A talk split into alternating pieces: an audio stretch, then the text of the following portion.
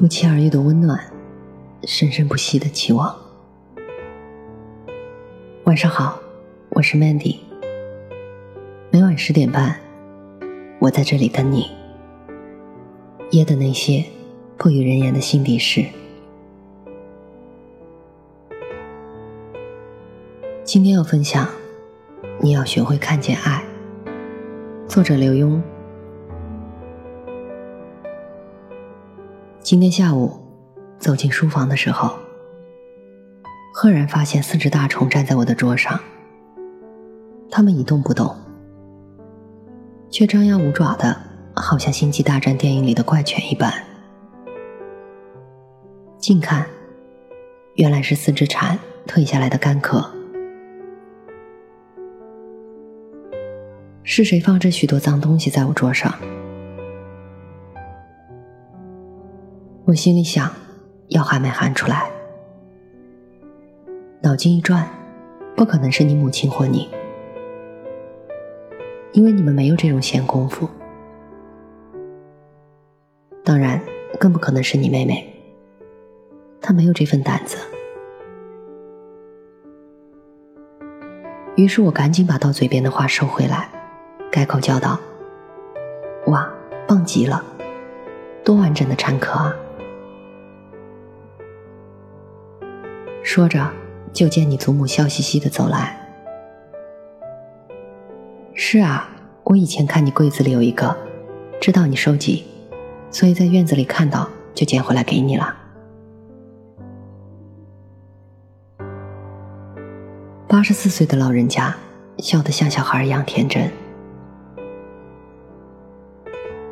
他岂知道，在台北这固然稀奇。但是在我们的院子里，只要到树干高处，能一下子找几十个呢。你或许要问我，为何不明讲？但是你可曾想到，那四个平凡的产壳里，有老人家多少爱？当他听到我的赞叹，又是多么高兴！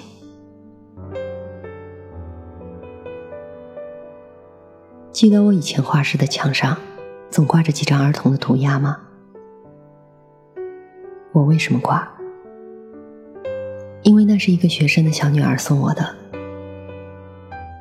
学生每次来，看见他女儿的画被放在最醒目的位置，都兴奋的不得了。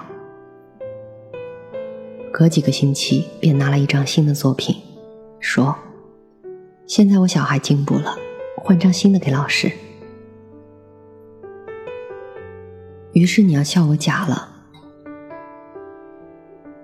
但是什么是假？什么是真？我觉得这世上最真的，莫过于关心。我这样做，是表示我欣赏那孩子的情，也唤起了他妈妈的爱。我时时得到新的情，新的爱，又提高了孩子画画的兴趣，不是比什么都真吗？相信你一定不记得，当你妹妹刚会走路的时候，有一次在院子里拔了一朵蒲公英花送你，你接过来，哼一声就甩了。妹妹又一扭一扭的摘了一朵送给你妈妈，妈妈高兴的喊：“好漂亮的小黄花，谢谢谢谢你，并插在头发上。”请问，从那之后，妹妹还摘过花送你吗？而你母亲，则总在不同地方。夹着小小的蒲公英花。这世上任何人，无论八九十岁的老人家，或刚学步的幼儿，都有着满满的爱，都会因那付出的爱得到回响而兴奋，也可能因为反应的冷漠而受到伤害。我们更可以说，每个人都在随时接收与传递爱的信息。许多看来无意义的举动，却可能含有很深的意义。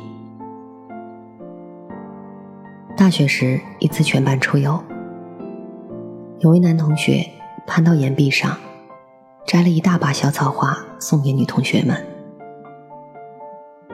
几个月后，那位男同学对我说。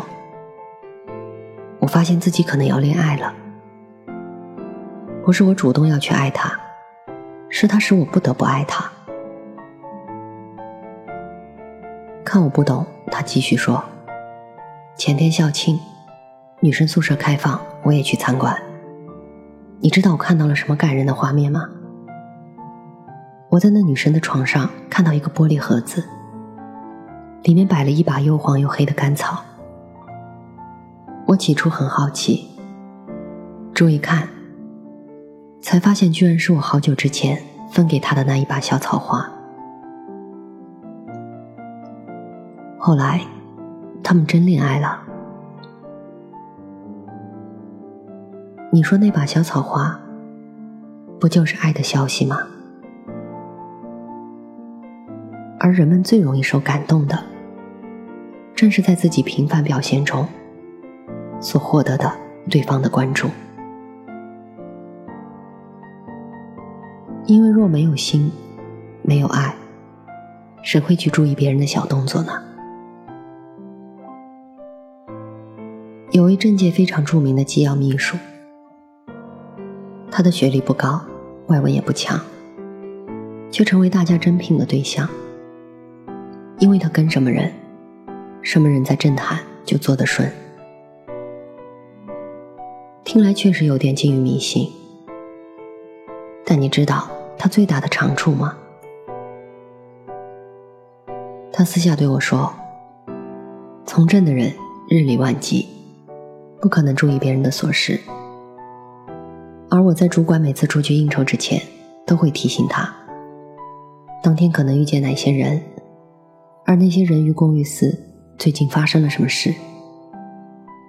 我甚至为他语个便条。”在车上再复习一遍。于是，虽然久未碰面的朋友，他也能立刻亲切的问候对方的近况。比如，今天的小外孙如何？儿子快结婚了吧？听说尊夫人刚欧游归来，你在某报发表的那篇文章好极了。于是人人觉得自己被他关心，更惊讶于他的消息之灵，记忆之强。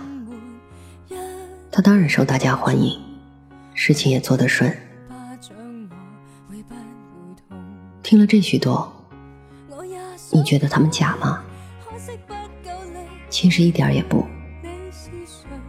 只要你有心去注意，去记忆，去表现。就不假，那是关心，而关心总能得到相等的回馈。原来你有心，但是我想问，日后也许不能再开心。失掉你，我已不会做人，如何还留另爱人？原来已伤心，但亦算好运，日后已不可能更伤心。纵使到处散心，也望着电话早人。期待你对我说，我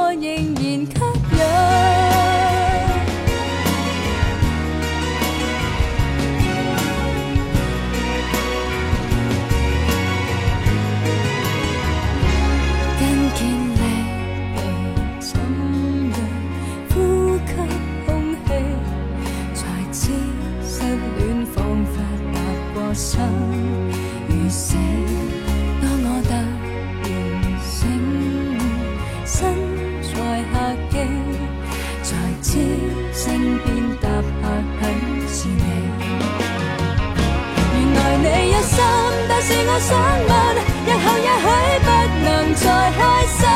失掉你，我已不会做人。如何还留恋爱人？原来已伤心，但亦算好运。日后亦不可能更伤心。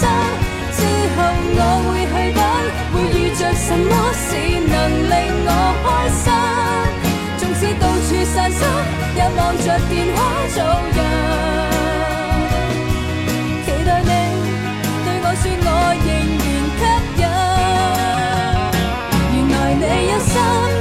想问，日后也许不能再开心。失掉你，我已不会做人。如何还留恋爱人？原来已伤心，但亦算好运。日后亦不可能更伤心。纵使到处散心，也望着电话做人。